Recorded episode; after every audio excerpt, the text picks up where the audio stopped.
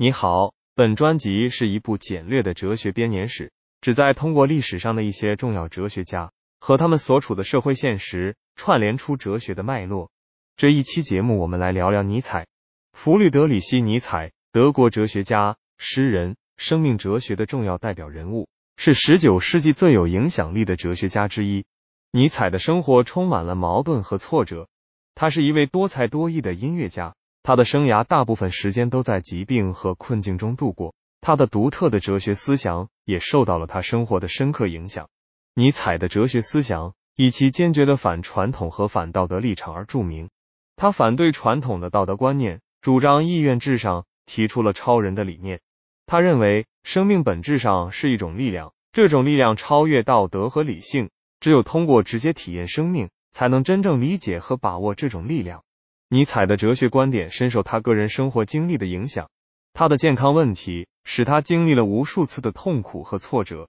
这种痛苦和挫折使他对生活有了深刻的理解和感悟，这也反映在他的哲学观点中。他认为，只有经历了痛苦和挫折，才能真正理解生命的价值和意义。尼采的哲学思想在哲学史上的地位不可忽视，他的思想深深影响了后世的哲学家，包括海德格尔。萨特、福柯等人，他的哲学观点对后世的影响不仅限于哲学领域，还深深的影响了文学、艺术、音乐等多个领域。在尼采看来，生命是一场不断的挑战和战斗，只有通过不断的挑战和战斗，才能实现生命的价值和意义。这种勇敢面对生活的态度，使尼采成为生命哲学的重要代表人物。尼采的生活经历对他的哲学思想的影响是明显的。尤其是他对痛苦和挫折的经历，他的健康问题使他长期处于疾病和痛苦之中，这使他对生命有了独特的理解。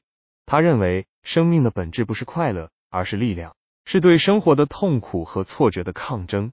这种观点在他的哲学思想中得到了充分的体现。尼采的生活经历也使他对传统的道德和价值观产生了深深的怀疑。他的父亲是一位牧师。他从小在宗教的环境中长大，但他后来却深深的反对宗教和道德。他认为传统的道德和价值观抑制了人的本性，阻碍了人的发展。这种反传统的观点在他的哲学思想中得到了充分的体现。尼采的生活经历还使他对知识和理性产生了深深的怀疑。他的早期教育经历使他对传统的知识和理性有了深深的理解，但他后来却反对知识和理性。主张直接体验生命，他认为知识和理性只能让人离生命的真相越来越远，只有通过直接体验生命，才能真正理解和把握生命。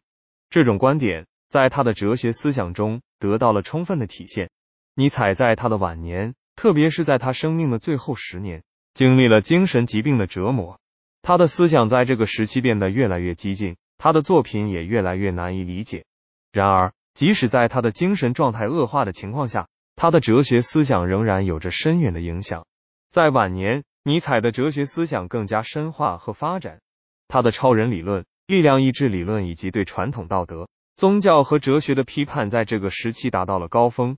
然而，这也是他的思想最具有挑战性和争议性的时期。他的观点常常被误解和歪曲，甚至被用来为种族主义和法西斯主义辩护。尽管尼采的晚年经历了很多痛苦和挫折，但他的哲学思想并没有因此而妥协或者放弃。相反，他的思想在这个时期变得更加深刻和激进。他的作品在这个时期也更加丰富和多样。他的思想影响了许多后来的哲学家和思想家，包括海德格尔、萨特、福柯等人。尼采的晚年经历和他的哲学思想之间的关系是复杂的。一方面，他的生活经历影响了他的哲学思想，他的病痛和挫折使他对生命有了更深的理解，也使他对传统的道德和价值观有了更深的怀疑。另一方面，他的哲学思想也影响了他的生活，他的思想使他与主流社会格格不入，也使他在晚年遭受了很多痛苦和孤独。